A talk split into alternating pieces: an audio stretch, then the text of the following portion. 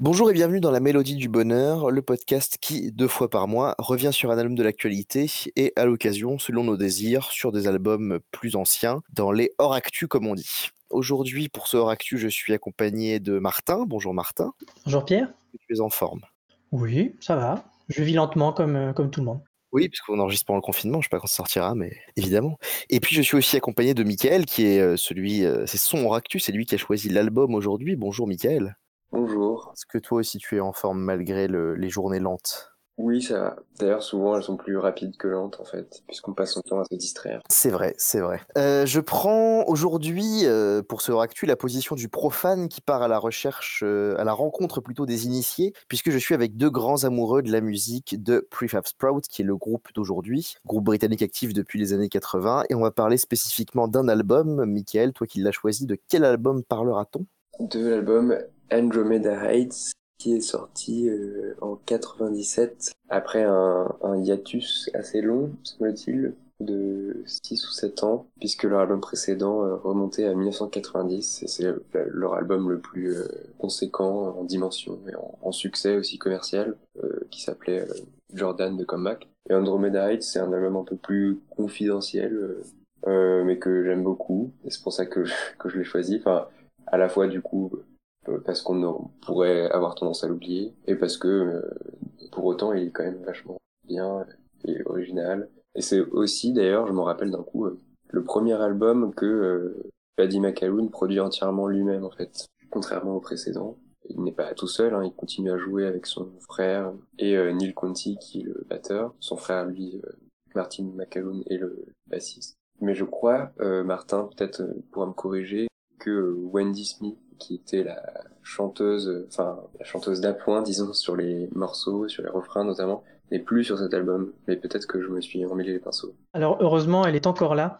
Euh, elle, en fait, elle s'en va entre celui-là et le prochain. Elle était plus là pour euh, Cowboy Stories. Pour euh, bref, son album sur le Far West, Gunman and Other Stories, qui, sort début 2000, début des années 2000. Je sais plus exactement quelle année. Mais oui, on n'était pas loin du départ de Wendy.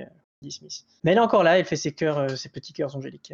Et d'ailleurs, heureusement, parce que c'est un album qui est très, très angélique à sa manière aussi. Bah, quelle belle présentation de, l'album sur lequel on reviendra. Mais pour l'instant, on va écouter pour se mettre un peu euh, en jambe un morceau issu d'un autre album pour pouvoir parler un peu plus globalement euh, du, groupe, de Prefab Sprout et de cette personnalité qui est quand même centrale, qui est Paddy McCallum, sur laquelle je pense qu'on va pas mal revenir. Le, morceau vient donc de l'album qui précède, dont Michael a parlé, Jordan the Comeback. Et c'est Martin qui disait que ce morceau comptait pour lui quand on préparait le, podcast. Donc Martin, est-ce que tu veux présenter euh, Moondog de, de Prefab Sprout, le morceau qu'on va écouter, enfin dont on va écouter un extrait?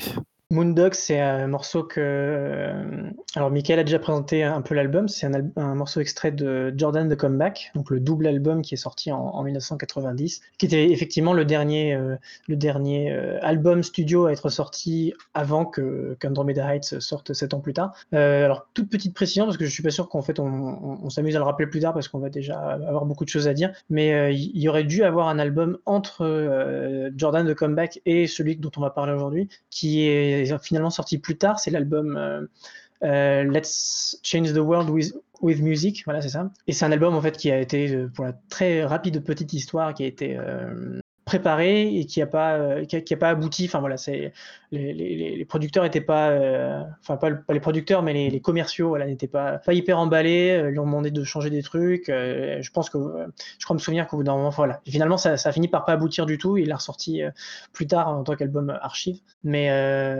mais du coup, pour parler de Moondog, c'est un des premiers morceaux à m'avoir marqué sur Jordan, qui est mon album préféré, je pense, à ce jour de Prefab Sprout. Donc c'est quand même pas rien, puisque c'est peut-être mon groupe préféré. Donc c'est un, bel album, je recommande.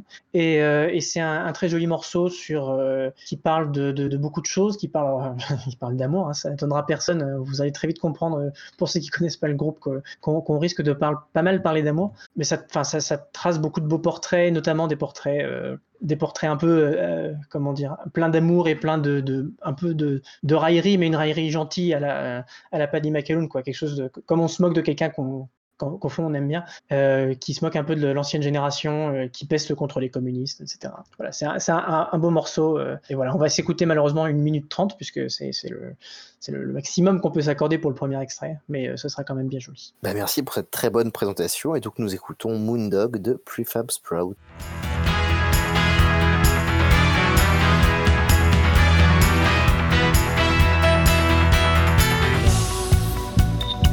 love's the final love.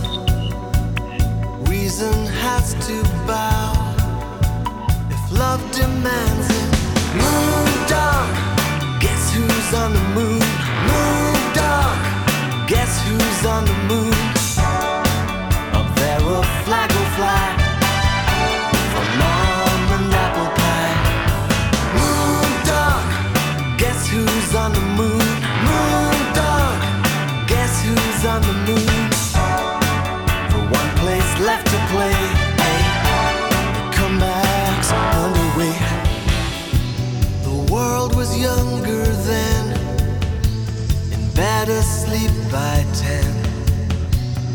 Daddies shook their fists at hidden communists.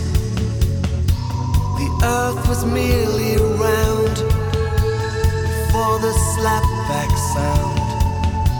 Is there one spell can bring the once and future king?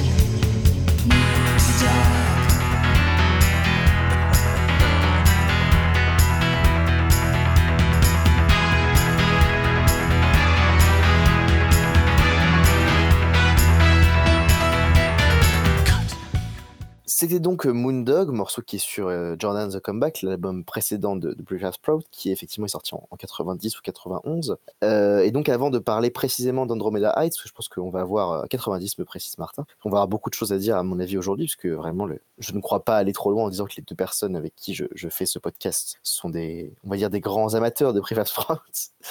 Et donc pour commencer, c'est un, peu toujours la même chose, mais je me disais qu'on pourrait faire peut-être une bio très rapide de où vient ce groupe qui est cette, euh, cette personnalité centrale qui est Paddy McCalloon. Peut-être euh, parler très rapidement, peut-être qu'on en reparlera après. Hein. Qu'est-ce que qu'est-ce que le groupe est aujourd'hui, parce qu'il existe toujours aujourd'hui sous une forme un petit peu euh, différente, et il a eu des, des, des, il y a eu quand même des gros changements dans l'existence du groupe. Donc je sais pas lequel d'entre vous est chaud pour parler de, de ça. bah, je, peux, je peux essayer. Je peux essayer de faire court, comme tu l'as prophétisé très, très bravement. Tu, peux, au moins nous, nous dire comment dire ce qui, ce qui te semble essentiel. Eh bien, eh bien oui. Alors, euh, alors, alors Prefab Sprout, donc c'est un groupe qui, qui était, euh, qui était créé par, euh, donc par Paddy McAloon avec son frère. Et première chose à, mentionner, c'est en fait sans doute le nom du groupe, qui est assez rigolo. Donc c'est Prefab Sprout, ça veut dire en, français pousse préfabriquée. Donc une pousse comme voilà une petite pousse de, plante qui sort de terre. Et, alors il y, a pas mal de rumeurs sur la manière dont le nom a été a été créé, euh, mais euh, apparemment la version officielle ce serait, que vraiment il a, il, décidé un peu de se moquer des justement des noms de groupes qui commençaient à, fleurir euh, à l'époque de à l'époque où eux-mêmes ont créé le groupe. Et donc ils se sont dit voilà les gens prennent un peu des trucs random deux mots random et ils les mettent ensemble et ça fait ça fait un nom de groupe. Donc apparemment l'histoire ce serait ça. Et c'est assez rigolo parce que c'est un, un, groupe alors qu'aujourd'hui spoilers, euh, Paddy est tout seul dans le groupe. C'est maintenant un projet solo. Il a toujours, euh, enfin, il, garde toujours ce même pseudomime alors qu'en fait, il a lui-même a cessé d'être ce, jeune, ce jeune arrogant qu'il avait pu être en tout début de carrière où voilà, il aimait bien un peu se moquer de ce qui était autour de lui. Il avait quand même une, certaine morgue parce que euh, c'est quelqu'un qui était un peu, très exigeant en tant que songwriter. En fait, lui, il met vraiment sur un piédestal vraiment le, le, la, la, la démarche, euh, l'artisanat du, songwriting. Et donc, il est très, très critique des songwriters de son époque. Donc, euh, son époque, quand il commençait à vraiment écrire, c'était euh, à, peu près la période où s'est développé le punk en Angleterre, puisqu'on l'a pas précisé, mais Paddy McAloon est anglais. Et du coup, voilà, il aimait pas trop Elvis Costello, Nick Lowe, je sais pas qui d'autre sur, qui d'autre il avait râlé, mais il, il, aimait pas trop ses contemporains, on va dire. Il trouvait que c'était de la musique assez médiocre. Je pense qu'il n'était pas hyper fan de punk non plus. Et donc, mais il voulait vraiment retrouver, trouver, trouver une certaine une certaine grâce ailleurs. Ils, ont, ils ont lui et son groupe comme, enfin, enchaîné un peu les albums. Ils ont commencé avec, euh, avec l'album euh, Alors toi, tu disais justement avant, d'ailleurs Pierre, peut-être que tu peux en parler pour éviter que je fasse un, tunnel, un tunnel géant. Tu as écouté leur premier single, Lions in My Own Garden, Exit Someone. Qu'est-ce que tu en as pensé Tiens, faisons une bio un peu plus dynamique. je l'ai écouté il y a seulement quelques, quelques minutes, parce que je l'écoutais juste avant le, podcast. Euh, je disais en, m'amusant que ça ressemblait aux Smiths, ce qui est finalement assez marrant vu ce que tu dis, parce qu'effectivement, euh, les Smiths, c'est un peu le, groupe anglais euh, qui va travailler la composition, l'écriture des chansons, même si ça n'a rien à voir avec Crossroad, hein, mais qui est vraiment anti-punk dans l'esprit, quoi. enfin, en tout cas, je pense. musicalement. et puis, c'est un très beau morceau, très marrant, qui est assez différent de ce qu'ils ont fait après, même de Swoon, hein, même de leur premier album, finalement, même le travail de la voix, sur lequel on va dire beaucoup de choses, est assez différent dans ce morceau. Et puis, bon, il y a quand même ce, goût des jeux de mots et de l'espèce de trait d'esprit très marqué et très fort qu'il y a toujours chez eux en fait dans l'écriture et dans les paroles. Euh, et là en l'occurrence c'est Lions in My Own Garden Get Someone parce que ça fait euh, c'est un mot qui m'échappe de Limoges. Ah oui c'est un acronyme. Euh, un acronyme voilà. Un D bref. Et effectivement c'est ça c'était en, en, honneur à sa sa copine de l'époque qui, qui, faisait ses études à, Limoges. Et d'ailleurs, c'est marrant parce que c'est un, tu dis que c'est un jeu de mots. Euh, et en fait, c'est comme beaucoup de choses chez Prefab j'ai l'impression, surtout au début, surtout début parce qu'après, euh, je pense qu'il a trouvé une, un peu plus sa voix, etc. Mais c'est un peu des magazines, tout ça. C'est vraiment une excuse pour créer un morceau et c'est un peu comme ça qu'il composait. Euh, en fait, il voulait vraiment il voulait inventer ses propres accords en fait. C'est comme ça. Si on écoute les premiers albums de, surtout Swoon, mais en partie aussi Steve McQueen parce que Steve McQueen c'est même si c'est euh, le, chef-d'œuvre populaire. Quand on pense au groupe, on pense que à Steve McQueen en général. On connaît très très peu les autres, euh, très très peu les autres albums euh, quelques singles qui, qui appartiennent pas à cet album. Mais même cet album, en fait, c'est surtout un album de transition parce que les quand on parle de, des premiers singles de Swoon ou de à peu près la moitié de Steve McQueen, c'est des morceaux qui sont très très sophistiqués, mais où on sent qu'il fait un peu exprès d'aller dans des dans des chemins avec des, couleurs. Euh, en fait, il essaie de forcer un petit peu pour, pour euh, entre guillemets, se rendre intéressant. Euh, c'est un, peu comme ça que lui-même le dit, donc je, me permets. Mais c'est, il s'amusait voilà, donc à inventer des accords. Il voulait vraiment sonner un peu, un peu original. Quoi. Voilà, il voulait un peu forcer l'originalité et euh, ça, ça, rend de très très belles choses. Hein. Je trouve que Swoon est un très bel album, Steve McQueen évidemment est un très bel album aussi. Mais justement, euh, Steve McQueen, c'est un album de transition où ils apprennent à. déjà, ils font la rencontre du producteur, euh, c'est Thomas Dolby, qui est un peu leur, producteur phare pour pas mal d'albums, parce qu'il il les accompagne sur un, deux, trois albums est quand même pas mal. Et surtout que c'est leur période la plus, la plus populaire en termes de succès populaire. Et, euh, mais c'est aussi un moment où Paddy McAloon commence à comprendre qu'en fait, euh, la simplicité, c'est pas mal. Euh, faire des trucs complexes, c'est cool. En plus, il, le fait bien. Mais il commence à apprendre la simplicité et on se rend compte un peu que c'est très intéressant de. Je vais pas les énumérer ici parce que sinon, cette bio ne va jamais se terminer. Mais, mais sur un album comme Steve McQueen, c'est très intéressant de, de voir que lui-même a pointé dans une interview qu'il faudra retrouver. Wikipédia nous, nous aiguillera pour nous les curieux mais euh, il, a, pointé le doigt les morceaux qui étaient les plus anciens de l'album et ceux qui étaient plus nouveaux. Les plus nouveaux, c'est ceux qui sont en fait les plus simples, et les plus anciens, c'est ceux qui sont un peu, encore un peu dans la veine de Swoon, où, euh, voilà, il voulait faire une musique un peu plus complexe. Et d'ailleurs, il me semble que, que, les, plus populaires, etc., c'est les, albums, euh, enfin, c'est la, partie plus complexe et sophistiquée, on va dire. Mais en tout cas, voilà, après s'opère euh, petit à petit une transformation où Paddy McAloon devient de moins en moins euh, railleur et de plus en plus enfin en fait il a une espèce de de plus en plus un amour presque religieux pour euh, pour l'amour en fait. C'est vraiment un, un, amoureux de, de, la romance un amoureux de beaucoup de choses de un amoureux des étoiles un amoureux un amoureux de, de concepts très euh, très romantiques. Et, euh, et, sa musique évolue en, en, parallèle de cette manière là aussi et donc on se retrouve avec Steve McQueen From Langley Park to Memphis qui est un album pastiche mais en même temps un album qui est aussi plus simple que Steve McQueen, qui est plus direct. On a euh, Protest Songs qui, euh, qui est sorti. Donc, euh, est-ce que c'est. Non, c'est pas la bonne manière de faire. Je suis en train d'énumérer les albums, on va se faire chier. Donc, je vais arrêter de faire ça. ce que je te propose, c'est, euh, ou peut-être même que Michael aura un, mot à dire là-dessus, parce que j'avais proposé ça quand on réfléchissait au podcast, c'est que tu en as déjà un petit peu parlé, c'est que le groupe a quand même un rapport assez étrange au succès et à l'insuccès, euh, et aussi à leur manière d'envisager euh, le, reste de l'industrie musicale et du monde, on va dire, pour utiliser les termes un peu rapidement, du rock. C'est-à-dire qu'il y a effectivement un album de pastiche, comme tu le dis, il y a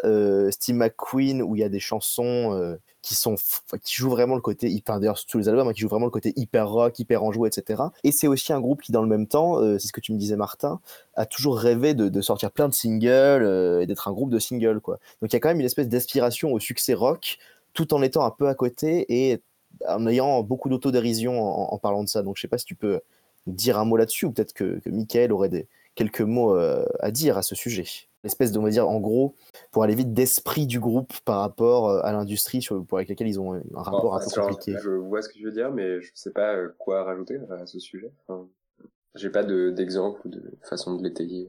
On peut, on peut préciser très vite fait pour, en disant que, du coup, c'est ce qu'on euh, on avait un petit peu écrit dans notre, petit script, c'est que le, le, groupe est très. Euh, je dis le groupe, mais en fait, souvent, je entendais Paddy McAloon parce que c'est quand même. C'est la tête et presque quasiment le corps entier du groupe, même s'il ne faut pas négliger les autres. Mais voilà, quand on parle de la direction du groupe, c'est plutôt lui. Paddy, oui, aurait aimé, euh, comme tu l'as dit, être, être un groupe à single. Et, ce qu'on peut préciser, c'est que faut ça fait partie des groupes où il faut pas s'arrêter aux albums. Ils ont sorti beaucoup de singles euh, où en fait même pas, mal de leurs tubes entre guillemets euh, apparaissent sur différents singles, mais avec des phases B qui changent enfin, qui changent toujours.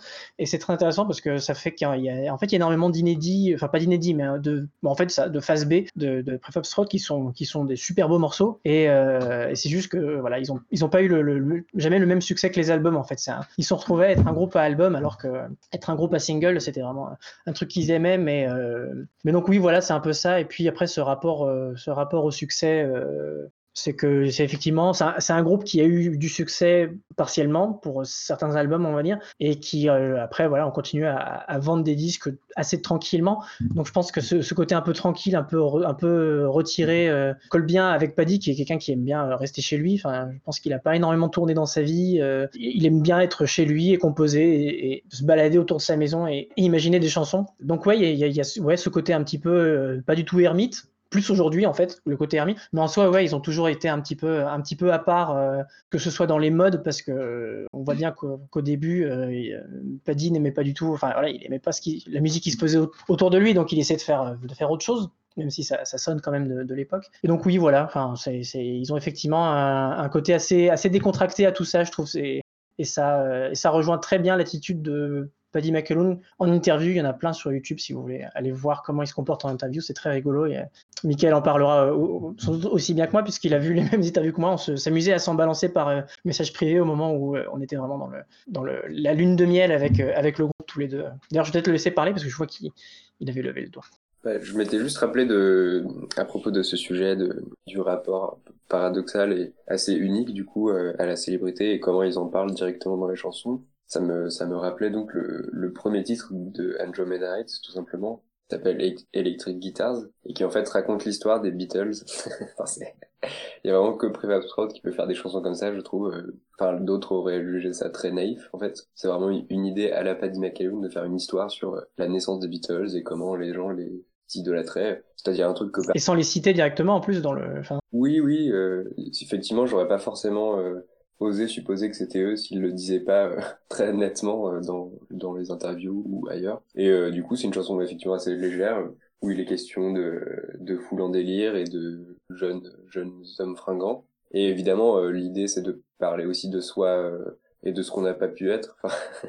c'est assez marrant. Parce qu'en fait, c'est une, chanson qui est narrée au passé, où il, il, se penche sur, ses sur les exploits d'antan d'un groupe, du coup, qui, est, donc, qui, qui reste sans nom comme si voilà il se remémorait euh, ses, bons souvenirs euh, voilà, de d'années dorées qui ont depuis disparu. Et cette mélancolie elle elle est sur du coup l'ensemble de l'album de la plupart du temps sur des sujets bien différents et en, en la plupart du temps l'amour justement en tout cas, jusqu'à la fin de l'album, on en reparlera aussi. Euh, enfin, jusqu'aux deux derniers morceaux, plus exactement. Mais euh, du coup, oui, c'est très intéressant qu'il y ait ce, ce titre-là qui, en plus, ouvre l'album. Et je me rappelle que le clip est assez euh, étrange et enfin enrichit un peu ce, ce discours, enfin ce, le propos tenu dans, dans le morceau, puisqu'on voit Paddy tout seul dans une dans une salle noire, salle obscure en fait. Et sur les murs de cette salle sont projetées des images, non pas directement des Beatles, je crois, mais d'un groupe de rock et de, justement d'une foule qui les acclame, etc. Avec l'idée que c'est un truc qui appartient au passé et en même temps un, fantasme complet de sa part. Et euh, j'aime bien parce que ça alimente complètement cette fibre romantique dont on parlait plutôt, euh, qui effectivement euh, le, le pousse souvent à, à se faire se construire ses propres délires à partir de rien. Quoi. Tu parlais de, de créer des prétextes à faire une chanson. Effectivement, je pense qu'il y a presque cette, ce côté fonctionnel dans la manière d'exploiter des, des, sujets je sais pas dit McAloon, puisque euh, Andromeda c'est aussi l'album qui lui permet de réaliser partiellement son rêve de composer une comédie musicale en fait. Il y a plusieurs morceaux qui tournent, euh, enfin même dans le traitement sonore autour de l'esthétique des comédies musicales, enfin américaines en particulier de, de Broadway. Donc. D'ailleurs, les, les, deux, les deux extraits qu'on a choisis, je peux m'avancer, mais ils sont pas du tout spécifiquement tirés de cette veine-là. Ah bon ah, oui ah. ah, tu trouves bah, ben, On aura l'occasion d'en discuter. Justement, je m'étais longuement questionné sur le choix des deux extraits. Enfin, le morceau qu'on entendra plus tard, c'est Weightless. Et euh, le premier, euh, oui, avant ça, ce sera Anne-Marie. Et c'est deux ballades, en fait, euh, qui sont très, beaucoup plus épurées que d'autres morceaux de l'album, point de vue de l'instrumentation. Et moi, ce, ce, à quoi je pense, du point de vue de, de la comédie musicale, enfin, dans le style, c'est plutôt Still Your Thunder et The Mystery of Love, A Prisoner of the Past et Avenue of Stars évidemment, qui est un peu un espèce de climax à peu près ouais dans le, dernier quart, le dernier tiers de l'album, ou euh, même dans les paroles et enfin les, les choix d'instruments aussi, des violons, des trompettes, des trucs très un peu pompiers euh, d'un certain point de vue en tout cas, mais euh, qui, qui fonctionnent très bien parce qu'en plus pour la plupart ils sont traités informatiquement. enfin à ce stade de la carrière de Prefer Sprout, Paddy McAloon a déjà commencé à beaucoup recourir à des outils non non analogiques pour composer les morceaux c'est un truc qui le poursuit jusqu'à aujourd'hui d'ailleurs, dans les derniers trucs qu'il a pu sortir il y a quelques années. Et du coup, on, c'est un peu le premier album où on sort aussi un peu plus nettement du son des, années 80 pour entrer dans l'ère euh, un peu plus mystérieuse et euh, euh, à cette époque pas encore très nettement euh, affirmé de la MAO en fait, enfin de la musique, euh, de la composition par ordinateur tout simplement. Et c'est un truc qui va beaucoup évoquer dans les interviews euh, des, des, années suivantes, c'est qu'il compose tout seul dans son studio, même des parties instrumentales qu'il pourrait jouer lui-même. Dans certains cas, il, il trouve plus commode pour diverses raisons de les euh, agencer directement sur son ordi, même les parties de guitare en fait. Euh, et ça donne un son parfois assez ahurissant, ce qui s'entend d'autant mieux d'ailleurs dans la version remasterisée qui est sortie euh, en fin d'année passée, puisque tous les albums de Prefab Sprout ont été réédités là, à la fin 2019, avec du coup un, un son enrichi ou en tout cas ramené à sa prime jeunesse. Je pense que c'est l'album sur lequel ça se ressent, enfin ça, ça a le mieux amélioré, je trouve, le résultat. Ça et euh, Jordan, peut-être, puisque c'est les deux albums les plus informatisés, je trouve. Enfin, après, il y a le cas parti il y a les cas particuliers des, albums les plus récents où c'est déjà dans les années 2000 une pratique plus commune. Mais euh, justement, pour Andromeda Heads, on est à, une époque de l'histoire de la musique en studio qui fait que c'est suffisamment nouveau, enfin, et des terrains encore inexplorés, et euh, de telle sorte que le, le, résultat est encore très, euh, enfin, reste un truc aujourd'hui, je trouve, toujours euh, très intrigant, euh, difficile à cerner, enfin avec plein de sons cachés souvent, beaucoup de richesse euh, sonore tout simplement, beaucoup de densité aussi, même dans les morceaux plus plus épurés justement. Avec en plus cet univers des étoiles dont tu parlais, qui est vraiment matérialisé directement dans le choix des, timbres et de, des arrangements en fait. On entend les étoiles littéralement. Oui, c'est vrai. Et puis la pochette, la pochette de l'album, d'ailleurs, en plus de montrer des, des, enfin, un ciel étoilé euh, a aussi, enfin, l'espace entre les immeubles forme une espèce d'étoile. En plus, des étoiles dans l'étoile, très très excessif, pas excessif, mais très euh, plein, comme peut l'être Préfab dans sa manière de, pas dit dans sa manière, je l'appelle Préfab, maintenant c'est son prénom, euh, comme peut l'être Paddy, voilà, dans sa manière de s'exprimer pleinement. C'est à la fois très humble et très démesuré, c'est ça qu'on, qui peut être difficile à appréhender quand on découvre cette musique. D'ailleurs, c'est un album qui peut avoir l'air assez quelconque quand on l'écoute la première fois. Je me rappelle que ça m'avait beaucoup plu, mais, mais les morceaux, euh, euh, les chansons en elles-mêmes retiennent pas forcément, enfin, ne s'imposent pas tout de suite comme marquantes peut-être pour la plupart. Alors qu'en fait, il y en a, il y en a pas une que je trouve en dessous maintenant. Euh, mais d'ailleurs, c'est, c'est, c'est souvent comme ça qu'on procède euh, lorsqu'on fait des. même pas que des actu, mais en général, on dit c'est quoi ton premier contact avec l'album? Qu'est-ce que t'en pensais? Et euh, bah moi, pour le coup, Andromeda Heights, euh, ça fait partie de ces albums que je trouvais quelconque quand j'ai décidé d'écouter un peu tout Prefab Sprout assez vite, plutôt que voilà, d'écouter mille fois l'un puis de passer à l'autre. Et, et c'est vrai que celui-là, je m'étais pas du tout arrêté dessus. J'avais écouté une ou deux fois. Bon, bon bah, j'ai passé au suivant. Et en fait, finalement, la suite de carrière m'avait un peu plus intéressé. Donc j'étais revenu vraiment dessus. Et effectivement, c'est un album qui peut paraître très quelconque et c'est très curieux. Et en plus, je pense que c'est peut-être accentué par le fait que, alors ça, moi je pense ça, mais je suis pas sûr que, on avait un peu discuté, Michael, mais je suis pas sûr que tu que tu trouves autant, autant, enfin que tu, trouves aussi que ce soit vrai. encore à discuter, mais, mais je trouve que ça commence vraiment par deux morceaux qui font plus tube et, et peut-être un peu plus rock aussi. Electric Guitars et Prisoner of the Past, en tout cas une, espèce de pop plus euh, direct euh, et plus euh, et, plus ouais, plus up tempo. Enfin bref, il y a un côté plus, peut-être plus vif et plus, ouais, plus, direct que ce que être, peut être pas mal de, morceaux du reste de l'album où justement on passe plus en mode comédie musicale ou en mode balade, euh, très arrangé, très orchestral. Alors qu'Electric Guitars et Prisoner of the Past sont des morceaux plus, euh, euh, ah, c'est quoi le mot? Un mot très simple en plus. Catchy. ouais, il y, y, a catchy, mais aussi juste très. Alors, c'est pas consensuel non plus, ça c'est un mauvais mot. c'est très euh, ah putain, ça m'énerve de pas trouver le mot. C'est pas grave.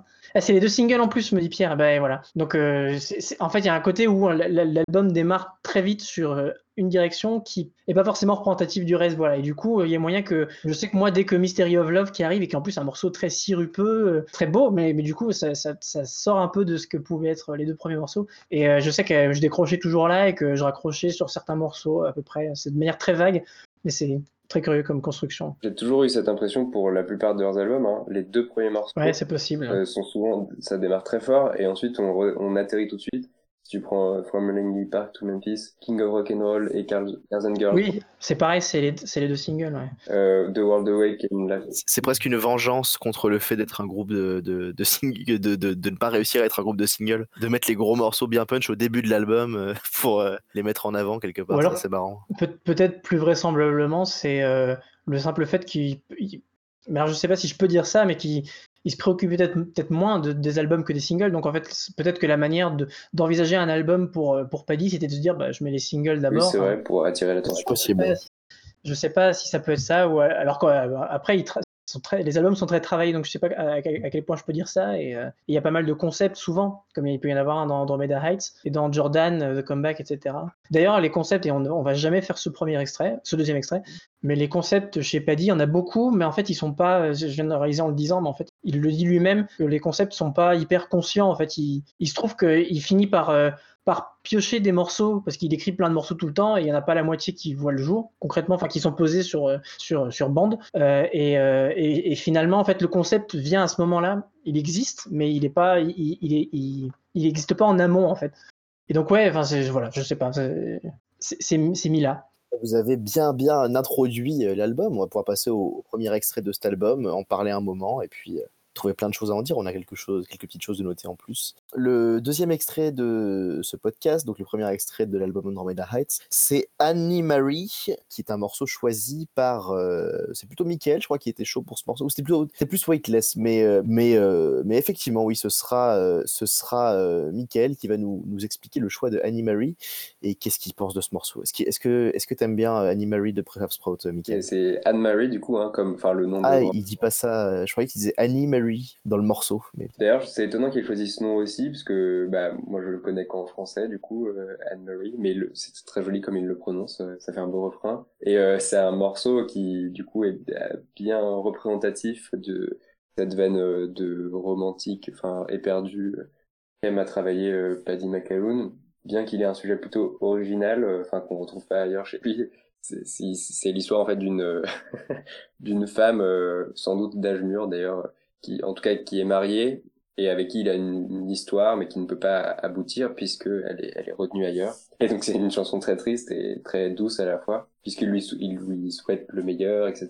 Il ne veut pas lui, comment dire, lui faire de peine. Enfin bref, mais il, lui, il reste très attaché à elle. Ça c'est un concept qui revient dans plusieurs autres morceaux, notamment Swans aussi, qui est très très beau un peu plus tard dans l'album. Et voilà, je le trouve très très charmant, enfin comme tous ces morceaux en fait, hein, il n'y a pas de mystère.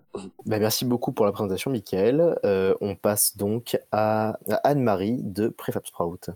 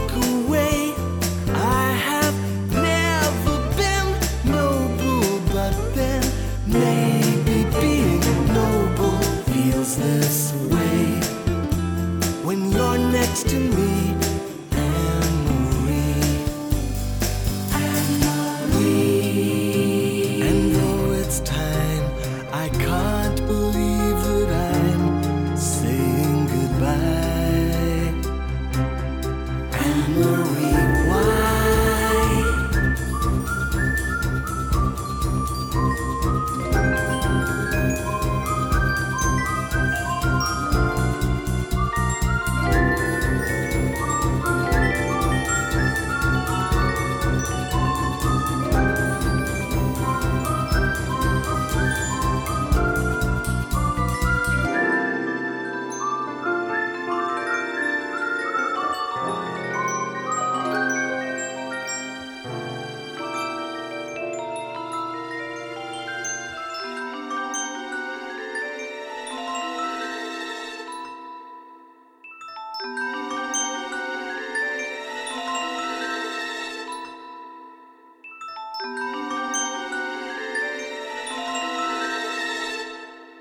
Voilà pour ce très beau morceau euh, de album de Prefab Sprout, Andromeda Heights, sur lequel on a déjà commencé, enfin, on a déjà commencé à bien se pencher, mais on va pouvoir encore en parler un petit moment. Euh, alors, par où commencer? Bah, Peut-être euh, effectivement une, question euh, que j'avais notée dans notre petit do- dossier, fichier préparatoire. Pourquoi cet album-là en fait? Parce que du coup, à Prefab Sprout, il y a beaucoup d'albums qui sont tous assez différents, hein, mais pourquoi effectivement celui-là qui, comme vous le disiez, est un peu moins connu? Pourquoi pas Jordan, qui est effectivement l'espèce de gros album très long et très plus pro, quelque part profond, soigné, etc. Les trucs récents qui sont tout aussi intéressants pour la manière qu'il a de composer. Pourquoi cet album-là, du coup, Andromeda Heights? Hmm, bah, peut-être parce que je m'en veux de dire ça, c'est un peu un cliché, mais non, d'abord la, vraie raison, c'est que c'est celui qui est le plus émouvant, je trouve, euh, celui qui me touche le plus, c'est cet album. Enfin, même euh, d'un point de vue extra musical, le- les paroles de chaque morceau et tout, je trouve qu'il y a des choses qu'on trouve pas forcément dans les autres euh, les autres albums.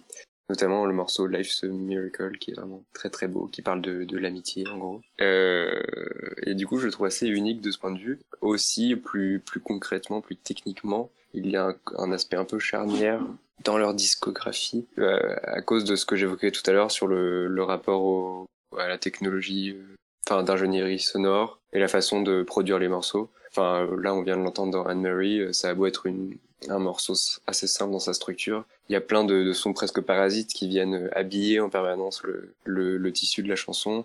notamment à la fin avec ces espèces de wind chimes là, les, petites clochettes qui viennent signifier on ne sait trop quoi et qui rappellent encore cet univers stellaire qui nous attend à l'horizon de, la fin de l'album. Et voilà, je trouve vachement unique et c'est un peu l'album qui annonce aussi la la deuxième partie de carrière de Paddy McAloon qui est qui se place sous le signe d'une solitude un peu plus grande enfin dans la, production des albums puisqu'on on sait euh, par, parfois que à partir de 2001 enfin et, surtout dans la suite il fait tout tout seul. C'est-à-dire Prefab ne sera plus que Paddy McAloon en tout cas jusqu'à jusqu'à aujourd'hui. Et euh, l'album qui devrait sortir euh, un jour ou l'autre. Voilà.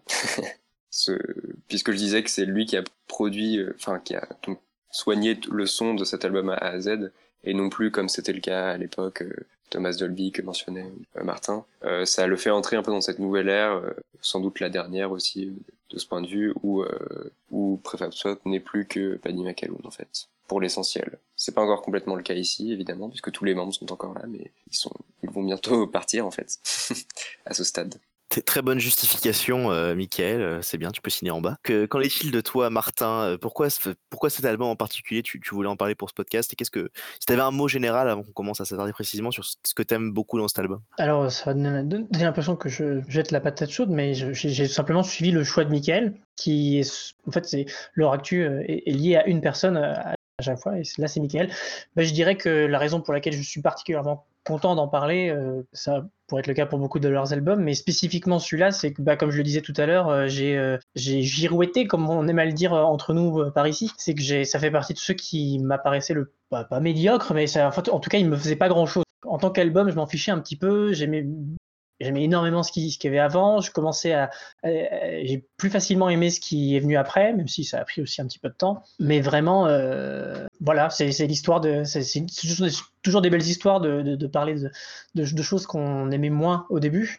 Pour le coup, on n'est pas sur quelque chose que j'aimais pas non plus, mais, voilà, donc euh, c'est effectivement une belle découverte. Et en plus, je trouve ça encore incroyable à quel point euh, en, fait, le monde, le monde sonore euh, et, même les textes, les textes, je suis pas encore en, j'ai un peu lu pour, euh, pour, euh, pour, pour le podcast, mais je suis encore loin de les avoir complètement digérés, parce que il a une manière d'écrire en plus, Maddie McAloon, assez incroyable. Il raconte des choses qui peuvent paraître très banales, mais il a une manière de les, de les, de les, de les formuler, qui est vraiment unique. Il pourrait, il pourrait effectivement écrire sur, sur des choses non seulement banales, mais encore moins, enfin beaucoup moins, qui sont pas vraiment des beaux sujets, comme entre guillemets, qui sont, c'est pas l'amour, les il pourrait parler de choses très banales et en plus très, très terre à terre, et, etc. Et, il pourrait encore en faire des phrases, qui, des phrases merveilleuses. Enfin, mais en tout cas, je parlais surtout du, monde sonore de l'album. Je trouve ça incroyable que, à quel point ça a été caché, en fait. À quel point il peut être caché quand on l'écoute peut-être pas assez attentivement ou qu'on ne s'est pas encore ouvert à ça. Je trouve ça ouf parce qu'aujourd'hui, je l'écoute et, et c'est même pas que le, le, remaster parce que je suis trop. Euh, euh, j'ai acheté, enfin, j'ai chopé le, le, le, vinyle pour Noël et tout, en, me disant exprès, je vais avoir le petit code euh, pour pouvoir télécharger la version .wav du remaster.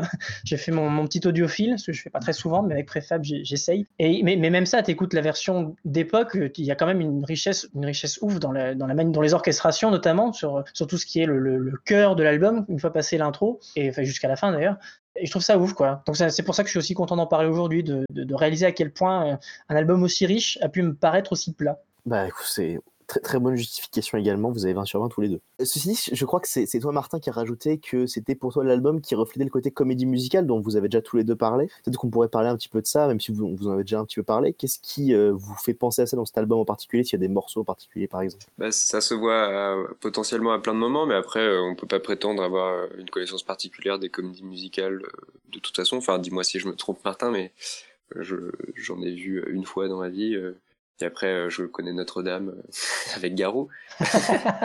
Mais euh, par exemple, quand j'entends un morceau comme Whoever You Are, qui est une, chanson vraiment déchirante où il dit, enfin, il parle de la femme qu'il rencontrera un jour. il ne sait pas encore qui c'est, mais il sait que ça, ce sera son grand amour, etc. Enfin, un sujet très banal, mais qui est vraiment sublimé de façon incroyable. je vois vraiment un mec sur scène débouler au milieu de plein de danseurs et faire sa grande tirade. En fait, enfin, il y a quelque chose de très théâtral, très simplement qui euh, évoque un peu cet imaginaire. Et je pense que c'est très revendiqué Enfin, c'est ce qu'ils recherchaient, quoi. Et euh, c'est pareil, comme tu disais tout à l'heure, pour Avenue of Stars. Euh, des morceaux très lyriques, en fait, tout simplement. Même si c'est pas pas forcément toujours le cas à chaque morceau, hein, comme on disait aussi. Mais je sais pas, ça reste un peu abstrait pour moi, mais euh, effectivement, euh, et je n'y aurais pas pensé si c'était pas quelque chose dont il parlait lui-même dans le voilà les, les, discours qui entourent l'album. Mais effectivement, une fois qu'on le sait, ça paraît assez flagrant, euh, surtout dans cette à propos de cette richesse d'orchestration, puisque il y a vraiment l'idée que beaucoup beaucoup de musiciens ont l'air de l'accompagner et en même temps on sait très bien que euh, tout ça est assez factice et euh, juste l'objet de multiples prises de studio où en fait ils sont quatre maximum enfin quelques ingénieurs en plus éventuellement mais que c'est un travail plutôt voilà de, de petits groupes rien à voir avec une production scénique en fait c'est ça, c'est ça toute la beauté de la chose, justement. Mais moi, de mon côté, euh, je... Alors, je, vais partir vite, vite fait de, de, l'historique, parce que c'est marrant dans une interview qu'il avait donnée à l'époque de euh, The From Langley Park to Memphis. Euh, il avait un peu parlé vite fait de ses influences, pas de ses influences, mais plutôt de, ceux qu'il considérait comme étant des, grands à ses yeux. Il avait cité notamment Gershwin et, et Steven Sondheim. Steven Sondheim, qui est donc peut-être le une des plus grandes euh, plumes et euh, un des plus grands compositeurs de, Broadway, euh, qui a fait donc le plus connu, ça doit être. il a fait West Side Story, il a fait et eh ben plein de trucs. Voilà, évidemment, je les ai pas sur le bout de la langue, mais voilà, c'est il a fait beaucoup de comédies musicales emblématiques de Broadway. Et, et alors justement, c'est alors déjà c'est émouvant de le voir quelque part réaliser un, qui est sans doute très influencé, au moins en esprit, par Steven Sondheim, qui est donc un de ses maîtres à, penser, sans doute. C'est émouvant de le voir euh, accomplir ça finalement euh, dix ans plus tard, un peu plus de dix ans plus tard. Et, du coup, en fait, c'est grâce à cette interview spécifiquement, et, même avant même que j'ai ma petite épiphanie euh, sur Andromeda Heights, avant, avant ça, je m'étais dit, bah, je vais écouter du Steven Sondheim, du coup, grâce à, cette interview qui, donne envie. Et, donc, j'ai écouté quelques trucs, et, effectivement, c'est vraiment très beau et c'est très riche, et même sans s'arrêter à, des morceaux très phares comme les morceaux que tout le monde connaît de West Side Story, par exemple, on creuser un peu plus, ou même sur les, parties instrumentales qui sont un peu moins évidentes que les parties chantées. Euh, c'est vraiment hyper, hyper riche. Et, en fait, c'est ça qui, qui, fait que ça, permet de remarquer pas mal de choses sur Andromeda Heights, notamment euh, le fait que, alors du coup, hein, je suis pas du tout un, expert de, euh, des comédies musicales de, la même manière que Michael, hein, j'en connais quelques-unes, du coup maintenant un peu plus grâce à Steven mais, euh, mais, encore de très très loin. C'est un, filon que j'ai encore à, tailler. Non, on dit pas ça, on dit, dit pas tailler un filon. Qu'est-ce qu'on dit? À creuser, voilà. On creuse un filon. Je creuserai le filon encore euh, plus tard euh, dans ma vie. Mais il y a notamment, ah ben justement, Michael, dans les morceaux très comédie musicale, il citait Avenue of Stars. Et c'est un morceau vachement intéressant parce que c'est, je crois que toute la première moitié du morceau est purement instrumentale et du enfin, instrumental et orchestral parce que instrumental souvent ça, ça évoque quelque chose d'assez particulier. Là c'est voilà purement euh, voilà c'est un instrumental euh, orchestré. Et, euh, et soudainement on arrive à, peu près à la, moitié du morceau et paf il arrive sur le refrain Love is an avenue of stars avec toute l'emphase très douce dont il peut être capable. Voilà c'est quoi de plus comédie musicale qu'un truc comme ça quoi. Et il y a pas mal de, de, morceaux aussi même le, le morceau final Andromeda Heights où toute l'intro n'a rien à voir avec le reste du morceau qui, pour le coup, se finit plus comme une, jolie petite balade étoilée, quoi, Andromeda Heights, très jolie. Et, euh, mais ça commence avec quelque chose de, beaucoup plus sombre, un interlude musical beaucoup plus sombre. Et c'est aussi le cas dans. Euh, et, ben, c'est peut-être pour ça que je mettais Anne-Marie dans les morceaux un peu plus comédie musicale, c'est que le, le on, a, tout le début et toute la fin. Au milieu, il y a la balade, mais ça commence par une espèce, et ça se termine par exactement le, orchestral, mais il y a, cette espèce de truc un peu sombre, un peu, un peu, un peu mystérieux, mais un peu dérangeant aussi. Il faudrait le réécouter pour qu'on s'en rende compte, parce que souvent, ben, on retient le morceau Anne-Marie en, tant que tel, peut-être pas euh, l'intro et la conclusion, mais euh, mais il y, a, plein de morceaux comme ça dans, cet album où il y a des petits des, des, petits moments qui sont là, qui sont vraiment des, purs moments d'atmosphère ou d'une narration une narration sans parole et voilà c'est très caractéristique, je pense, d'un album qui, euh, au, moins, au moins dans l'idée, euh, s'inspire de comédie musicale. et effectivement, comme le dit Michael, ça fait partie des choses qui. Euh, alors lui, peut-être qu'il parlait plus de, des textes, mais, mais, mais, mais, ouais, musicalement aussi, c'est des choses qu'on retrouve pas du tout ou en, tout cas pas euh, exécuté de cette manière-là euh, dans les, autres albums de la discographie de, Prefab Sprout. On n'a pas ces petits interludes poussés à ce point-là en tout cas. Un morceau comme Avenue of Stars, j'ai aucun, précédent ni aucun suivant en tête dans, tout ce qu'ils ont pu faire. Donc ouais, il y a plein de choses comme ça. alors est à côté de ça, on a des morceaux plus rock'n'roll. On a ton, ton, morceau préféré, toi Pierre, c'est euh, The Fifth Horseman, je crois. Ah ça c'est trop qui, fort. Qui, est trop drôle, c'est un morceau euh, rock'n'roll. Euh, et en plus, il est d'autant plus fort que autant il y, a, il y a Electric Guitars et Prisoner of Stars, on, on parlait de, là, des deux singles qui sont un petit peu, qui sont un peu distincts du, du reste de l'album. Mais on a The Fifth Horseman, c'est l'avant-avant-dernier album, donc il est un peu, il, est plongé entre Swans et Weightless, qui sont deux morceaux qui n'ont rien à voir, vraiment rien à voir pas entre eux, mais avec The Fifth Horseman qui est entre les deux. C'est trop rigolo comme ce morceau arrive euh, en plein milieu. Ça pourrait presque être grossier, mais c'est très beau. Oui, c'est un même des plus longs de l'album, et puis il arrive à ce moment-là. Et ceci dit, on se disait que c'était un des morceaux qui jouait le plus la carte du côté rock, etc. Mais c'est aussi un morceau qui joue avec une espèce d'emphase, et euh, si ça veut dire quelque chose, une espèce de, dramaturgie, c'est-à-dire mise en scène, mais ils ont plutôt dramaturgie dans le morceau, avec l'idée d'un récit, même s'il est très abstrait, d'arriver surprenante, etc. Donc il y a comme une dramaturgie dans la composition. C'est pas, pas le seul morceau qui fait ça, bien sûr, mais je pense que c'est le morceau qui travaille ça de la manière la plus astucieuse. Et moi, c'est peut-être pour ça que c'est un, de mes morceaux préférés. En plus, qui raconte vraiment. Je pense c'est un des morceaux les plus franchement drôles de l'album, parce qu'il y en a beaucoup qui sont assez sombres. Love is a First il y a une espèce quand même de lourdeur, hein, comme dans tous les morceaux, mais celui-là est vraiment marrant pour à la fois son emphase, mais c'est pas du tout euh, second degré, quoi. On sent que c'est réellement drôle quoi l'idée de dire le cinquième avait de l'apocalypse c'est c'est l'amour en fait la Bible ne le dit pas mais en fait au fond c'est l'amour en plus il le présente en disant euh, vraiment, la Bible nous dit qu'il y en a cinq, mais il, embarque sur le refrain Love is the fifth C'est vraiment très drôle. Et c'est marrant parce que ça pourrait être un sujet dramatique, hein, les, chevaliers d'Apocalypse. Et, y a beaucoup, alors qu'il y a beaucoup. Un morceau comme Anne-Marie qui a une histoire d'amour est beaucoup plus sombre dans le ton et que, ce morceau-là, enfin, notamment par l'intro et la conclusion, etc. Mais c'est drôle quoi de, voir. Euh, c'est drôle, c'est drôle. Je suis pas aller plus loin que ça. C'est rigolo. Il arrive, il est rigolo aussi, quoi. Il n'a pas perdu son humour en perdant, euh, en, en, laissant de côté son, son côté un peu, un peu moqueur, voilà, qu'il avait, qui était plus prononcé, cette espèce de, de petite arrogance de jeune, de jeune chien fou. Euh, mais il a vraiment, enfin, il est resté très drôle, mais c'est juste que c'est, en fait, c'est tellement, euh, il y a tellement toujours de de, de, sentimentalisme, je sais pas si c'est le bon mot, mais et c'est toujours, toujours ce côté très, très romantique que parfois on pourrait effectivement oublier que, que putain, j'ai encore l'appelé préfab, que Paddy euh, est quelqu'un de, de, de, très marrant. Et ces textes, ça, la manière dont il formule les mots, je, parfois je pleure et parfois je ris. Waouh. Euh, euh, non, bah, je pense qu'on a, on a, on a dit l'essentiel à ce sujet. Peut-être, euh, là, on a encore un, gros morceau avant de passer au troisième extrait et, conclusion. C'est de parler, on va dire, de la, cette, cette manière très bizarre de Cap Paddy de, de, composer cette espèce de travail. Parce qu'en fait, tu disais, Martin, que, et peut-être aussi d'ailleurs, mais Michael, je me souviens plus bien, que il a quitté un peu son côté extrêmement sophistiqué des premiers albums, l'idée d'inventer des accords extrêmement complexes, etc. Malgré tout, il reste quand même cette idée que c'est une pop extrêmement sophistiquée, avec une espèce, moi c'est vraiment le mot qui me vient, sans que j'espère en tout cas que quand on l'entend, il a pas l'air d'être, ça pas l'air d'être un défaut, mais il y a quand même une espèce de, comme s'il y avait une espèce de préciosité, un côté un peu précieux de la composition, tout est très très fin, très soigné. Peut-être que c'est encore plus le cas d'ailleurs avec ces, remasters qui sont vraiment des. Aujourd'hui, je pense que c'est vraiment mieux d'écouter les remasters, la qualité du son, cette cette finesse du son est, vraiment unique. Donc je sais pas si vous avez un mot à dire à propos de cette, manière de composer, parce que moi du coup j'ai lu aucune interview de, du brave Paddy. Donc je sais pas si vous avez un à dire sur cette, cette manière dont les... Parce qu'en fait au final c'est pas du tout un, cliché je crois, ou un reproche, mais les morceaux se ressemblent entre guillemets dans le sens où il a à peu près toujours la même manière de composer son morceau et de l'envisager c'est un sujet, il y a l'idée qu'un sujet est une espèce d'argument et il va travailler autour pour, le, pour en faire quelque chose de très sophistiqué.